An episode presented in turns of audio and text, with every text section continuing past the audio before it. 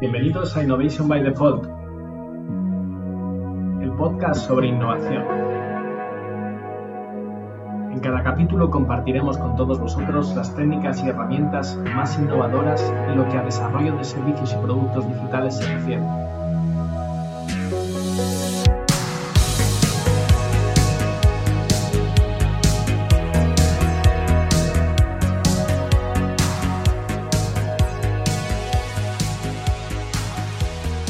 Abróchate el cinturón porque empezamos.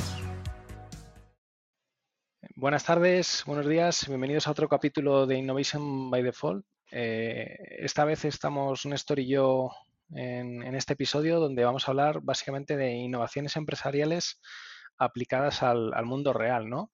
Mm, básicamente lo que recogeremos en este capítulo son los diferentes tipos de innovaciones eh, asociadas a la empresa y cómo pueden esto ayudar a las empresas a ser más innovadoras en muy diversos eh, muy diversas facetas de, su, negocio, no solo a nivel de desarrollo de productos, sino a nivel de innovación de procesos, pricing, etcétera, etcétera. Así que sin más dilación, doy la bienvenida también hoy a Néstor, que lo tenemos por aquí. ¿Qué tal, Néstor? ¿Qué tal, Alex? ¿Cómo estás? Y un placer otra vez por aquí, ¿no? Sí, la verdad es que estamos encadenando una racha importante de episodios grabados. Esto va a ser ya casi rutina. Así que fantástico. Bueno, pues oye, empezamos si quieres, ¿no? Vamos a hablar de tipos, de tipos, de innovación. Eh, eh, es cierto que, eh, pues, pues trabajando con, clientes, trabajando en corporaciones, uno se da cuenta que la innovación tiene como muchos, muchos enfoques diferentes, ¿no? Y se puede entender desde muchas perspectivas, ¿no? Eh, y, sí que me gustaría contigo, pues, ir profundizando sobre, sobre las diferentes perspectivas que se, que se le puede dar a la innovación. Y, es cierto que, de hecho, se ha escrito bastante de esto, ¿no? Y, podemos dar pues, alguna referencia, ¿no? Pero eh, vamos a intentar aterrizarlo con casos muy concretos que hemos vivido, que tenemos muy cerca, para que entendamos cómo la innovación se puede entender desde muchas perspectivas. Y, voy a empezar con una perspectiva que quizá eh, iba a decir que está de moda, pero creo que todas las innovaciones están de moda. Bueno, creo que la innovación siempre está de moda, ¿no? Pero bueno, en cualquier caso, una, un, tipo de innovación en las empresas es eh, la innovación en el propio modelo de, negocio o en el modelo de ingresos. Es decir, por ejemplo, cuando, eh, cuando pasas de un modelo transaccional a un modelo de suscripción y, piensas así en voz alta en, el, en, la gente de, bueno, en Dollar Safe Club, ¿no? Cuando estos chicos, el de las maquinillas de afitar, pasó de convertir una maquinilla de afitar en, una suscripción. Es decir, la maquinilla de afitar en vez de ir a comprártela al Carrefour y pues te la maquinilla y tal y cual, pues tú pagabas una cuota mensual y te enviaban a tu casa las maquinillas todos los meses que tú requerías eh, en, función de esto. O sea, no tenía ningún valor ir a un supermercado a comprar la maquinilla, ¿no? Con otro tipo de productos puede ser que sí, pero con este no, ¿no? Entonces hubo una innovación muy interesante dentro del propio modelo de negocio y en el modelo de ingreso específicamente. De hecho, cambió de una forma de ingresar a otra. ¿La innovación estaba en el producto? Pues no, el producto era el mismo, ¿no? Pero sí que es cierto que hubo una cierta innovación, no solo en el modelo de ingresos, sino cómo se entregaba el producto al cliente. Yo creo que eso también es un tipo de innovación que no necesariamente ataca al producto, ¿no? E, es curioso porque e, esa innovación en el modelo de negocio es lo que hemos vivido en los últimos años en lo que llamamos cloud computing, ¿no? Como ese modelo muchas veces de licencia o venta de equipamiento era trasladado a un modelo de suscripción, ¿no? Donde le das barra libre al cliente de utilizar tus diferentes tecnologías en, un modo pago por uso o suscripción mensual o llámalo X. Pero afecta a los dos lados, ¿no? Al, mundo más residencial y al mundo más eh, empresarial. Es fácil y es una manera mucho más sencilla también de planificar tu empresa, ¿no? Porque si vas perdiendo deals específicamente más grandes eh, a nivel de clientes eh, es mucho más fácil linealizar eso y tener una suscripción que una vez que el cliente entra es mucho más difícil de salir que estar jugándotela todos los años en renovaciones de contratos o en refrescos de hardware o en, eh, momentos específicos donde el cliente tiene esa toma de decisión. ¿no? Si consigues innovar y cambiar ese modelo de negocio de un one-off a una suscripción, la verdad es que como empresa te sientes mucho más seguro a la hora de seguir creciendo y seguir creando servicios y productos alrededor de, tu flujo de caja. Sin duda, sin duda. Yo creo que eso es un enfoque para cualquier empresario, cualquier eh, directivo, pensar dentro del modelo de negocio, oye, ¿qué, variables podemos tocar para, crear innovación? ¿no? otra innovación que creo que es súper interesante y también genera un debate interesantísimo es la innovación, eh, digamos, hecha con terceros. Quiero decir, todo lo que es eh, realizar alianzas, innovación abierta, crear redes externas. O sea, empieza a haber un fenómeno de colaboración eh, entre las corporaciones, entre las pymes, porque ya estoy viendo esto entre pymes también, no solo en grandes corporaciones, sino también en pymes, incluso con competidores, lo que se llama la competencia, ¿no? Es decir, colaborar con tu competidor. Exacto, exacto, exacto. Entonces, creo que hay una innovación interesantísima en la forma de colaborar, trabajar con terceros, ¿no? Y cómo con, trabajar con partners, proveedores, clientes, generas, generas red, ¿no? Y ecosistemas, ¿no? Que permiten eh, poder desarrollar nuevos productos. Y aquí aquí se me ocurre, por ejemplo, con, la gente de Mafre creó una aceleradora, esto lo ha hecho muchas compañías, y Telefónica igual, ¿no? Eh, han creado aceleradoras, como por ejemplo Guaira, Telefónica, eh, o Mafre creó en Space, ¿de acuerdo? Que el objetivo básicamente es crear un ecosistema de startups que atraiga tecnologías disruptivas, eh, nuevos productos, nuevas aproximaciones y colaborar con ellos. Correos, por ejemplo, lo ha hecho con Correos Lab y básicamente todas las startups que pasan por Correos Lab tienen que implementar. Esto es una forma innovadora de relacionarse con agentes terceros y también es una forma de innovar y es un tipo de innovación muy interesante, cómo innovamos en nuestra relación con otros, ¿no? ¿Y, cómo ves esa innovación abierta con respecto al, open source? Muchas empresas están trabajando en, yo contribuyo a una comunidad, eh, como comunidad eh, a lo mejor eh, soy capaz de establecer estándares de mercado que de otra manera con sistemas propietarios lo único que voy a estar es desgastándome en ingeniería, desarrollo, comercialización, etcétera, etcétera. Y sin embargo, si voy a un punto común, no sé, y me viene a la cabeza la Linux Foundation o la Open Foundation bueno, la OPNF, bueno, yo para las siglas y los nombres soy malísimo, pero bueno, es una asociación de empresas al fin y al cabo que vela por estándares de mercado para todo lo que es eh, servicios alrededor del cloud computing, ¿no? Entonces, ellos ya definen y prepaquetizan y desarrollan este tipo de servicios que eh, es mucho más fácil desarrollar con una comunidad y contribuyendo con ingenieros de tu empresa a que estén en esos tracks de innovación y desarrollo y tú luego los adaptas y los modelas para tu propio servicio, ¿no? Y estamos viendo muchos ejemplos, ¿no? inclusive se está viendo que empresas pequeñitas que han intentado iniciar este camino por sí solas, eh, como es el caso de Elastic en, en Estados Unidos desde Silicon Valley, han tenido muchos problemas de eh, alianzas con terceros, como puede ser el caso de Amazon Web Services, ¿no? que Amazon sacó su propio servicio de Elasticsearch y ahí estaban mucho las dudas de si era una copia literal del proyecto que Elastic como tal había empezado a desarrollar en la comunidad y que luego empezaba a comercializar bajo una marca enterprise. Entonces yo pienso que ser parte de esa comunidad es una forma muy sencilla de innovar y con unos riesgos mucho menos bajos que el hecho de afrontar tú solo eh, ese track de, innovación, ¿no? De hecho, mira, tiras hacia un enfoque, eh, sí, comparto tu punto de vista, pero tiras hacia un enfoque que incluso podría hablar de otro tipo de innovación, que es innovación en la plataforma, ¿no? O en el propio sistema. Eh, yo pensé, cuando, por ejemplo, yo que sé, el caso más típico que podemos entender en todos, ¿no? Que es cuando, por ejemplo, por, ponerlo más, más cerrado, no tan open source, cuando Apple, por ejemplo, saca toda su plataforma de iTunes o Apple Store, en el fondo, lo que está proponiendo es una innovación dentro de la plataforma, ¿no? Y, esto también lo está haciendo Amazon Store, esto también lo están haciendo, eh, Android obviamente con, Google Play, eh, pero sí que es cierto que, hay una aproximación muy interesante también para innovar en, en esos ecosistemas que pueden parecer abiertos. En el, caso de, Apple Store, como bien sabemos, hay ciertos conflictos. Ahora estamos en, los juicios que están ahí con la gente de Fortnite. Sí, sí, sí, no. Pero bueno, en cualquier caso, sí que es cierto que, aunque puede ser un modelo que se cuestiona bastante, eh, es también como estos modelos de open source que en el fondo crea plataformas, porque ya no solo es en sí la comunidad, eh, per se, sino que se crea una plataforma que da sentido a esa comunidad. Así que es una innovación como muy típica de, no sé, innovación en la plataforma o en el sistema de negocio, ¿no? Y en, trabajar en ese sentido, ¿Qué dices de la plataforma? Escuchaba el otro día que te, escuchaba hablar con, Bosco Soler sobre diferentes tipos de, innovación, modelos, y él hablaba del tema del no-code. Y luego escuchaba en otro track, en otro podcast, eh, no recuerdo quién era específicamente, hablando de un modelo de innovación de plataformas centrado en plataformas de integración, ¿no? En Integromat o, en Zapier, donde como desarrollar, subiendo a ese marketplace ya tu aplicación, te abrías un abanico tremendo de integraciones con terceros y que te encontrasen dentro de ese mercado también, ¿no? Yo creo que es una forma... Las APIs han sido, sin lugar a duda, un mecanismo de integración y de construcción de plataformas enormes, ¿no? Y ha sido, eh, y eso que mucha, etcétera, la gente no es muy consciente, pero la, la, API como concepto ha sido enormemente revolucionario e innovador y ha cambiado muchísimo en cómo nos relacionamos en diferentes plataformas y en diferentes productos o servicios. Y esto es indudable, indudable. Pues mira, otro tipo de innovación que, yo creo que también es súper interesante y se aleja un poco quizá de la parte de, de producto, negocio, ecosistema, es en la propia estructura organizativa. Ahora que está tanto el enfoque agile, por ejemplo, hay muchas compañías que están haciendo transformación ágil, está cambiando cómo se montan equipos, cómo se estructuran los departamentos.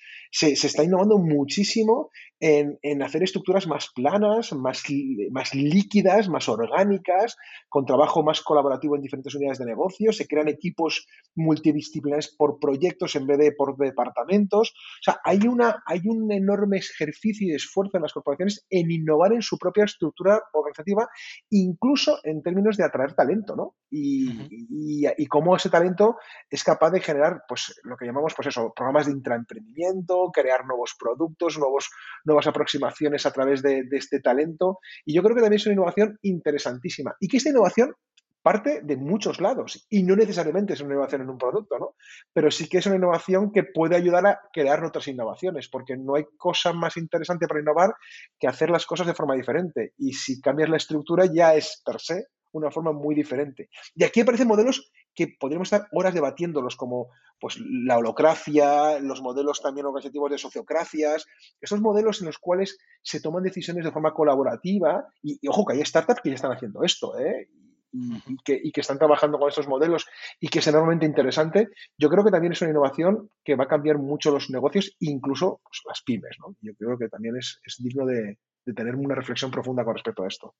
De, hecho, yo creo que incluso eh, empieza a haber ya también referentes de empresas unipersonales, de gente mm. que desarrolla su proyecto modelo Side Project y lo único que tiene es una rama de colaboradores, ¿no? Que va creciendo o decreciendo en función de las necesidades que tiene ese proyecto y, digamos, el, estado del arte o la madurez mm. del mismo. Y yo creo que las empresas tradicionales van a acabar tendiendo a, esos modelos mucho más ágiles o líquidos desde el mm. punto de vista de ¿para qué quiero un tío de experiencia de usuarios si a lo mejor una vez que haya lanzado el, producto, eh, el equipo que tengo de 15 personas, solo requiero dos para el mantenimiento, ¿no? Y si no tengo proyectos internamente mm. a nivel lo que dices tú, una gran corporación siempre es mucho más fácil tener un escuadrón de personas con diferentes eh, capacidades funcionales o conocimientos específicos de áreas o segmentos que puedo ir redistribuyendo en diferentes proyectos eh, a modo pool, pero en empresas más pequeñitas o empresas que nacen en modo startup, pues es mucho más difícil hacer esa adaptación, ¿no? Y esos modelos de trabajo, de colaboración, eh, más casi es pasar de ser una cultura de funcionarios a una cultura de emprendedores, ¿no? Como país, ¿no? Tiene que cambiar todavía mucho la mentalidad, pero yo creo que estamos en el camino. Si piensas cuando empezamos a trabajar, el cambio que puedes haber visto en los perfiles de personas que conociste cuando te incorporaste al, mundo laboral y las personas que estás viendo que se incorporan al mercado laboral en estos momentos, qué perfiles eh, y roles eh, desarrollan dentro de la empresa, lo que, lo que bien comentas es que vamos a estructuras casi 100% planas, ¿no? donde hay casi un, un CEO un country manager y el resto tiene su capacidad funcional delimitada y casi a título de individual contributor ¿no? a realizar su labor. Sin duda, y además es que yo creo que todo lo que son servicios profesionales va un poco hacia ese modelo. No sé si todos los negocios van a acabar ese modelo, pero servicios profesionales o la consultoría en general tiende hacia un modelo eh, muy de esta línea, ¿no? Y yo creo que debe ser una disrupción enorme. Bueno, ya está ocurriendo, de hecho, lo estamos viendo de una forma muy clara. Pero bueno, también hay, hay una innovación que tenemos que tocar y que es como muy obvia y que, que todo el mundo cuestiona, pero me parece fundamental, que es eh, en los procesos internos. Hay innovar en mejorar las cosas, ¿no? En, en todo lo que es Six Sigma, manufacturing, o sea, aplicar tecnologías para mejorar las operaciones, mejorar la eficiencia, reducir costes. Bueno, suena rancio, pero. De, la, de la transformación digital. Bueno, de rancio nada. Hay gente que está haciendo pilas de, dinero con la transformación digital. O sea, que de rancio a lo mejor hay que darle una capa o un barniz de marketing y, mensaje, ¿no? Pero efectivamente es. A ver, yo creo que es un poco a lo mejor también, eh, viéndolo en perspectiva, eh, la crítica muchas veces se ha hecho a determinados sectores como la banca o las telecomunicaciones, ¿no? donde básicamente es el único modelo que ha tenido de innovar, mejorando o, buscando eficiencias en, en, sus modelos de operativos o de procesos a nivel de explotación pero la realidad que nos hemos encontrado es que con eso simplemente no te vale para poder competir, ¿no? Y muchos modelos de negocio nuevos, eh, esa innovación a nivel de modelo de negocio, lo que decías del cambio de, del, del el cliente transaccional al cliente recurrente, pues han hecho que tengan que verse forzados a, no solo innovar en esa área a, la hora de, tener más redes, de tener redes más flexibles o tener procesos de concesión de créditos mucho más ágiles, pues bueno, eso ya no es suficiente. Es una parte que aporta y mejora mucho seguramente eh, el evita de la compañía, pero también por otra parte estamos viendo que hace falta mucha menos estructura eh, mm. y no hace falta irse muy lejos. Unas semanas atrás con todos los anuncios de la banca y el corte inglés y otros muchos seguramente ejemplos que por desgracia tendremos en el corto plazo. Sin duda. Bueno, otra innovación, o sea, otro tipo de innovación que podemos poner encima de la mesa, y, yo creo que, que, este, que este podcast lo que pretende el día de hoy es que cualquier emprendedor, empresario, pyme que nos escuche, directivo, corporación que nos escuche, piense en la innovación desde muchas dimensiones diferentes, no solo sobre una, ¿no?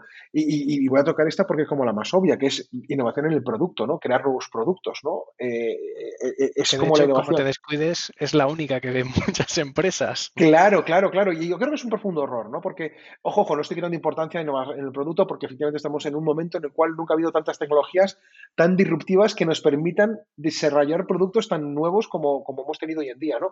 Pero es cierto que todo esto, este abanico de innovaciones que estamos tocando, eh, lo que pretende es generar una, reflexión para que digas, bueno, es que tengo muchos lugares, muchas dimensiones para atacar con innovación.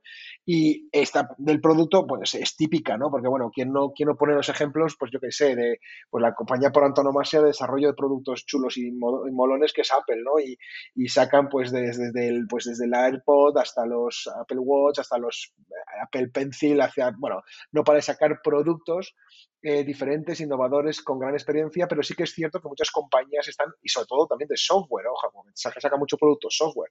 Entonces sí que es cierto que alrededor del software hay mucho nuevo producto y muchas compañías se centran mucho en, darle vueltas a, este, a este punto de innovación. Pero bueno, que, que quizá puede ser el típico, pero no es el único, ¿no? Pero ves, eh, en esa aproximación yo veo como dos extremos totalmente radicales. Tú ponías el primero de ellos sobre, sobre la mesa, que es Apple, que al fin y al cabo, si te pones a ver el número de productos que saca y, y, sobre todo Apple, que es una empresa todavía muy de producto, tiene un modelo de suscripción, pero digamos que yo creo que en sus ingresos puede ser un 10% todo lo que es el tema de, de iTunes o todos los servicios nuevos de Apple TV versus otra que no para de sacar productos y matarlos, que es Google. Google lanza un millón de iniciativas al año de nuevos productos y servicios que, desarrolla y va matando la mitad de ellos por el camino. Es una, aproximación y, además la aproximación de, Apple es una aproximación mucho más transaccional, como decíamos, de compras mi producto, un producto de alto valor y que el cliente está dispuesto a pagar por ello, casi un producto de lujo, versus eh, Google, que puede ser el, el, mercadona de los productos digitales, ¿no? donde casi todo es gratis y básicamente la monetización de estos productos y servicios vienen por otra vía, ¿no? que suele ser la, de los, la, del advertising y la venta de datos de terceros a, sobre la segmentación de clientes que tienen y están utilizando esos servicios. ¿no? Entonces, es una aproximación de innovación en, producto muy, diferente. ¿no? Sí, también es verdad que, uno tiene más peso producto hardware, otro tiene más peso producto software. Bueno, también Google hace producto hardware y obviamente Apple también hace producto software, pero sí que es cierto que, son dos, dos modelos muy diferentes y ambos son de productos. Otra innovación. Muy exitosos. Sí, sí, sí, muy exitosos. Pero hay otra innovación que tiene que ver un poco con, producto, pero no tiene que ver y, también está ocurriendo muchísimo, que son las compañías de servicios y la innovación en el servicio. O sobre todo a lo que podemos decir Em, eh, convertir productos en servicios. O también podemos hablar de la experiencia de cliente, en términos de cómo innovar en la propia experiencia de cliente para, pues de alguna forma o de otra, que sean experiencias wow, ¿no? Y que, y que, de, y que de alguna forma o de otra eh, podamos innovar aquí. Y hay muchas compañías que son puramente de servicios. Y pienso en una aerolínea, por, por, por poner un ejemplo concreto, ¿vale? En el cual eh, no están vendiendo ningún producto, pero están innovando y están innovando mucho en el servicio y están poniendo producto digital, si quieres, por ejemplo, para hacer el, el, el, el check-in desde la app y ese tipo de cosas, ¿no? Pero sí que es cierto que, que, ahora mismo en muchas compañías de servicios están dando muchas vueltas a cómo innovar en el servicio. Y de hecho las compañías les están dando vueltas a innovar en producto y servicio y en la mezcla de las dos cosas, ¿no? En cómo convertir productos en servicios o servicios en productos. ¿eh? Productivizar servicios también es una cosa que está ocurriendo. Y yo creo que ahí hay también un abanico de posibilidades infinitas, ¿no? Incluso para pymes pequeñas o servicios profesionales que son compañías de servicios, ¿no? Bueno, ahí eh, la referencia más evidente probablemente sea Uber, que es una experiencia mejorada en el transporte, ¿no? Al fin y al cabo tú quieres ir de un sitio a otro y únicamente en la palma de tu mano con la aplicación sabes lo que te va a costar, sabes cuánta oferta tienes y sabes inclusive el tipo de taxista que te va a llevar, eh, bueno, taxista conductor que te va a llevar, el rating que tiene de valoraciones de otros usuarios o inclusive qué tipo de coche que te va a llevar, ¿no? Y, y, no solo se queda en lo que decías, no solo se queda en el producto en sí, que es la aplicación, sino que todo lo que envuelve a la experiencia, el tipo de coche en el que vas, eh, que la persona que te va a recoger venga trajeada, eh, que en el modelo de entrega del servicio no tiene que ver a lo que ya estabas acostumbrado en un taxi tradicional, que casi te subías y te ponías a hablar del partido de fútbol y demás. El conductor de Uber mantiene otras formas, intenta estar, digamos, más distante, es un entorno más calmado. O sea, que ya no solo en sí en el producto, sino que en toda la experiencia, como decías, del, del producto, del servicio que te, que te están entregando. Y ahí lo que dices tú, yo creo que hay posibilidades infinitas, ¿no? Estamos viendo innovaciones sobre plataformas de entrega de servicios de productos de alimentación con las famosas cocinas fantasmas, ¿no? Es decir, gente que no tiene una marca comercial o de restauración como tal abierta al público, pero que está en plataformas como Just Eat y puedes eh, pedir mexicano o puedes pedir tailandés en estas cocinas fantasmas que se han distribuido a lo largo de las ciudades, ¿no? Es una innovación, yo creo, bastante curiosa en cuanto al servicio que estás entregando, porque a tu usuario final no le preocupa mucho dónde esté tu ubicación física, sino que lo que le preocupa es que el, producto eh, a nivel de restauración que le estás entregando sea un producto de calidad y tenga un, proceso de entrega diferencial, ¿no? Porque quienes están detrás de estas cocinas están pensando en el packaging que te tienen que entregar, cuánto tiempo tienen que cocerlo eh, para que se termine de cocer en ese packaging, cuando llegue a casa esté todavía caliente, o sea que todo ese tipo de cosas a nivel del extremo extremo del servicio se empiezan a tener muy en cuenta. Sin duda, y, tienes toda razón, en el caso de Uber es, un ejemplo buenísimo, como pones, ¿no? O sea, Uber no ha innovado en, la app, ha innovado en el servicio. O sea, es donde ha habido una innovación importante o un cambio importante, ¿no? Y es cierto que, aquí caben muchísimos, muchísimos cambios y que yo creo que van a venir. Y, muchos vendrán, eh, y muchas innovaciones vendrán justamente de los servicios. Y ya tirando de servicios, jo, pues otro lugar donde cualquier pyme, corporación o empresa debe innovar y puede innovar es en la captación de clientes y en el canal de distribución. O sea, yo creo que, vivimos en un mundo omnicanal, vivimos en un mundo en el cual, eh, como te decía antes, la experiencia de cliente empieza ya no solo con el servicio, sino con la propia captación del cliente y, y toda la innovación que puedas hacer y todo lo creativo y diferente que hagas para captar clientes eh, es, algo fundamental y bueno, tenemos ejemplos buenísimos de pues cómo podemos hacer marketing de experiencias o marketing relacional o cómo podemos crear eh, nuevas aproximaciones, el neuromarketing que tanto dio que hablar, ¿no? O sea, hay diferentes formas de innovar incluso en, el, en, la forma de captar clientes. Y yo creo que aquí ha habido compañías que lo han hecho muy bien y han hecho ejemplos pues, brillantes de, de, cómo captar clientes eh, y de formas muy diferentes, ¿no? Y, y, estoy pensando en las propias eh, plataformas de videojuegos, ¿no? Cómo, realmente el canal y cómo han llegado a, los usuarios y a los clientes ha sido muy disruptivos, incluso creando, bueno, pues incluso redes sociales que compiten contra la propia televisión, ¿no? Y que crean un paradigma enorme que en el fondo, si lo piensas bien, todos estos modelos lo que pretenden es captar clientes para, para sus juegos, pero que de alguna manera u otra ha sido muy disruptivos. Yo creo que ahí también en un lugar donde se puede innovar muchísimo, ¿no? Es, bastante curioso lo que comentas. De hecho, yo creo que inclusive se ha creado como una especialización dentro del marketing con todo este boom que tenemos alrededor ahora de los servicios de growth y el growth hacking y demás, donde básicamente eh, el, objetivo principal es eso, es identificar un foco de clientes que te puedan ayudar mediante experimentos a, introducir de forma más rápida en, tus productos o servicios, ¿no? Y yo creo que es algo que se venía haciendo en el pasado eh, de una forma más modesta o, menos rimbombante, pero que efectivamente eh, la forma o el ingenio que tengas a la hora de encontrar clientes siempre ha sido una manera diferencial a la hora de hacer crecer mucho más rápido tu, producto o tu servicio. ¿no? Yo recuerdo eh, mi época en Telefónica donde nos poníamos a cotillear en, la planta de clientes instalados, donde teníamos clientes que tenían terminaciones de red en data centers de la competencia. ¿no? Entonces llamabas, levantabas el teléfono, llamabas al comercial y decías, oye, ¿sabes que tu cliente está en el data center de HP o en el data center de Telven? Y era una forma ya para que por lo menos el comercial, que a lo mejor de ese producto o servicio no tenía mucho conocimiento, le dabas ya una bala de plata para ir a al cliente y poder hablar sobre otros servicios que no eran servicios de comunicaciones, que eran los que él más estaba acostumbrado. ¿no? Entonces, e, e, ese tipo de, iniciativas yo creo que es súper importante a la hora de captar nuevos clientes. ¿no? Sí, sin duda. Y por tocar otra, otro lugar donde el cliente puede innovar, obviamente captar clientes, y viene muy a colación de esta, es en la propia marca. Es decir, la marca también es una forma de, de innovar, todo lo que es el, branding innovation, ¿no? De hecho, hay consultoras que solo se dedican a ayudar a las corporaciones, a las empresas a innovar en la marca. Es, bastante relevante. Estamos en un mundo en el cual la imagen, el vídeo eh, llega muchísimo, el eslogan, el texto, todos los clientes tienen miles, millones de impactos y, y es complicadísimo posicionarse, ponerte en el top of mind del cliente, ¿no? Entonces, yo creo que, hay una innovación potentísima que, está ocurriendo, ¿no? Y, que a todos se nos viene a la cabeza compañías muy clásicas, desde Coca-Cola hasta, hasta Ferrari, ¿no?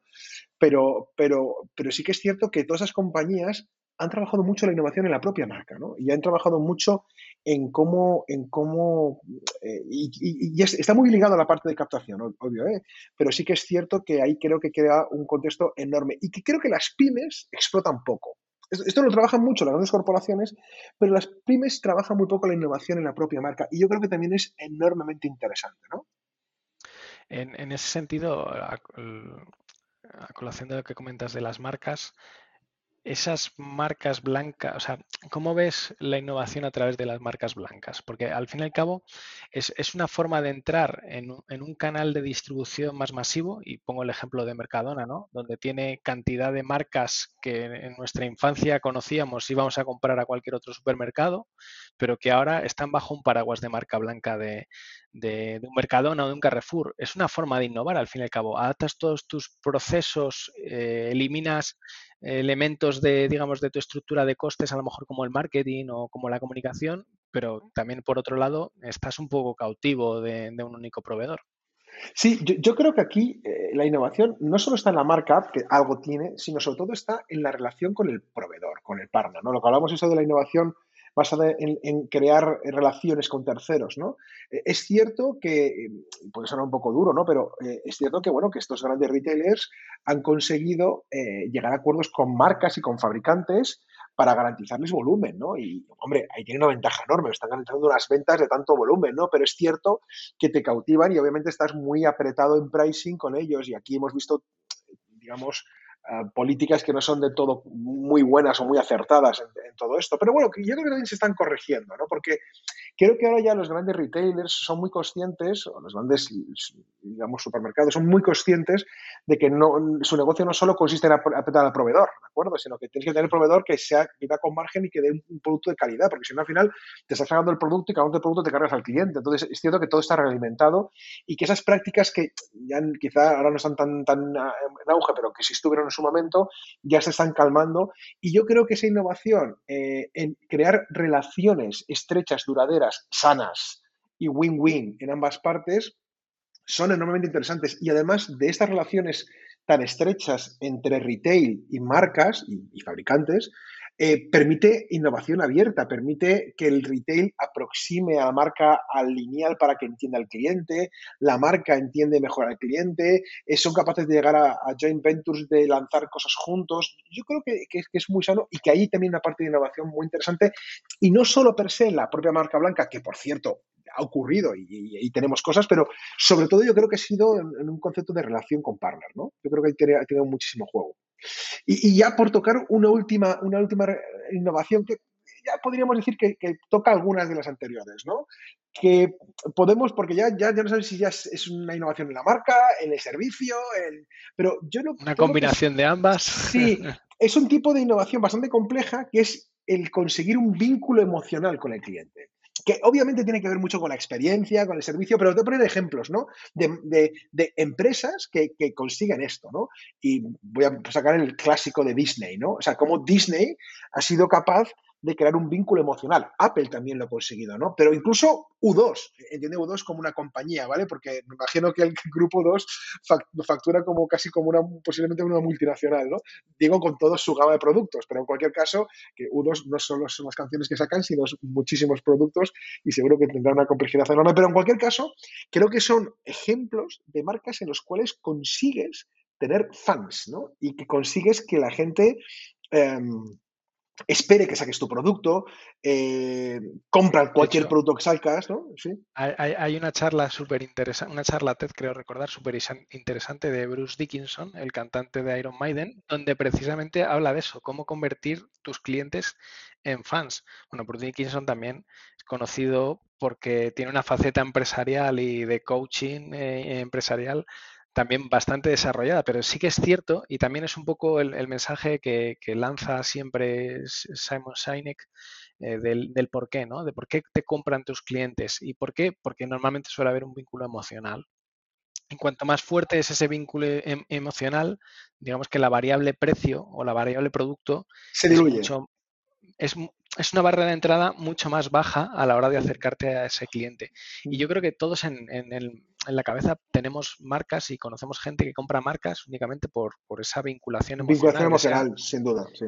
Y, lo estamos viendo también últimamente, cómo nos intentan eh, repescar eh, y ese marketing emocional de volver a productos y servicios que había cuando tú eras pequeño y las marcas están haciendo rebrandings o relanzamientos de productos que dejaron de, continuar en un momento determinado y lo vuelven a lanzar para que tú emocionalmente conectes con ese sentimiento que tenías de cuando eras pequeño y comías el chocolate X o, comprabas, bueno, de hecho van a volver a sacar los, ¿cómo se llaman? Los tamagotchis estos que estuvieron de moda cuando yo era pequeño.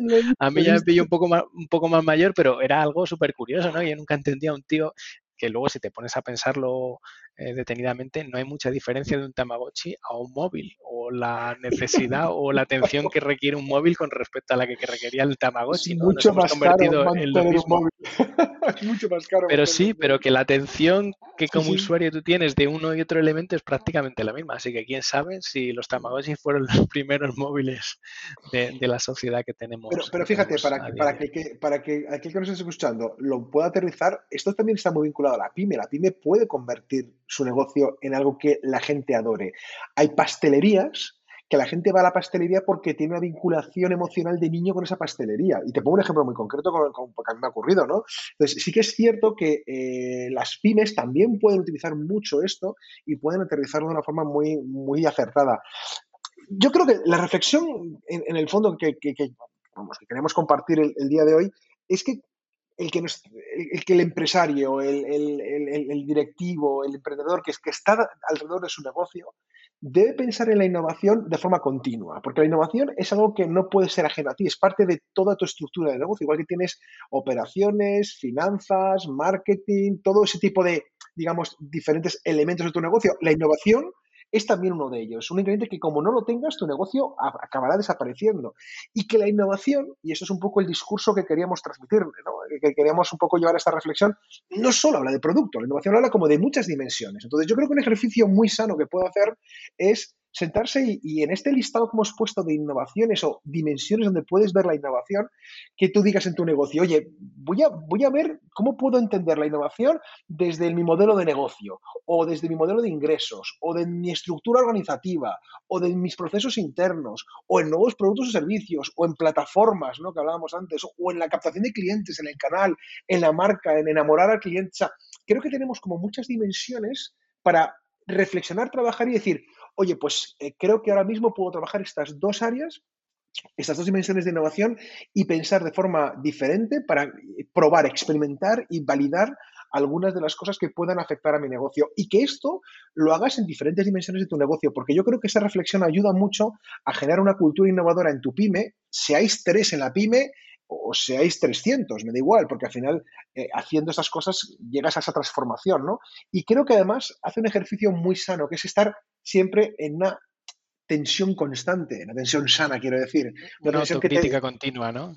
Eh, claro, tío, de, cuestionarte, de, observar, de, ir evolucionando, ¿no? De no conformarte con el negocio tal y como está, diciendo, bueno, me siguen entrando clientes y bueno, no crezco, pero pues no creo que sea una actitud sana de, como empresario, ¿de acuerdo? Y, no estoy forzando a la obligación de crecer a todo el mundo, lo que estoy forzando es a una reflexión de generar valor de forma continua en el mundo, ¿no? Y, no conformarnos, sino estar en esa tesitura de cómo creo valor y cómo repienso la innovación en las diferentes dimensiones que tiene mi negocio.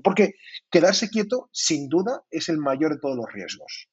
Y, seguramente desde esa perspectiva de moverse, lo que dices tú, ¿no? Que al fin y al cabo, eh, si te pones a ver tú como pyme cuántos clientes tienes versus el total de no clientes, siempre vas a tener una oportunidad gigantesca ah, de seguir mejorando. Claro, efectivamente, efectivamente. O sea, que, básicamente para los oyentes eh, la aproximación es entender la dimensión de la, de la innovación de diferentes perspectivas y trabajar cada una de ellas de una forma continua, ¿de acuerdo?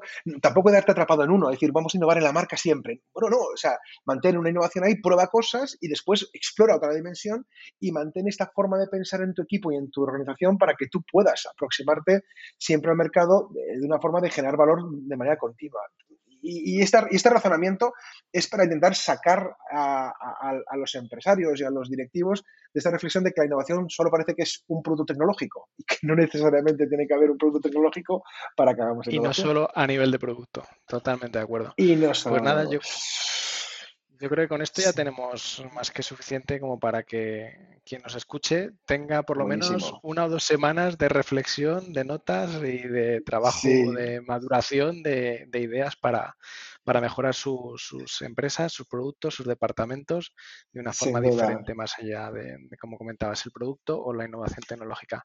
Pues Oye, esperamos, esperamos muchos comentarios de la gente, así que por favor comentarnos, decirnos las cosas que os han interesado. feedback, Claro, claro que sí, y contarnos. Y así podemos innovar nosotros también en episodios, en modelos y en formatos. Genial. Alex, un placer, de verdad. Muchas gracias, como, muchas gracias, como, siempre. Fuerte abrazo. Hablamos y nos vemos en el siguiente capítulo. Un abrazo para todos. Hasta luego. Chao, chao.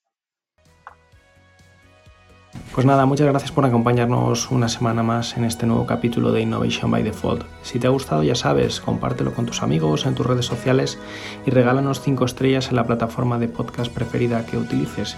Recuerda que puedes escucharnos en Apple, Spotify, Google Podcasts, Ivos y muchos más. Así que hasta aquí hemos llegado. Muchas gracias y hasta el próximo capítulo.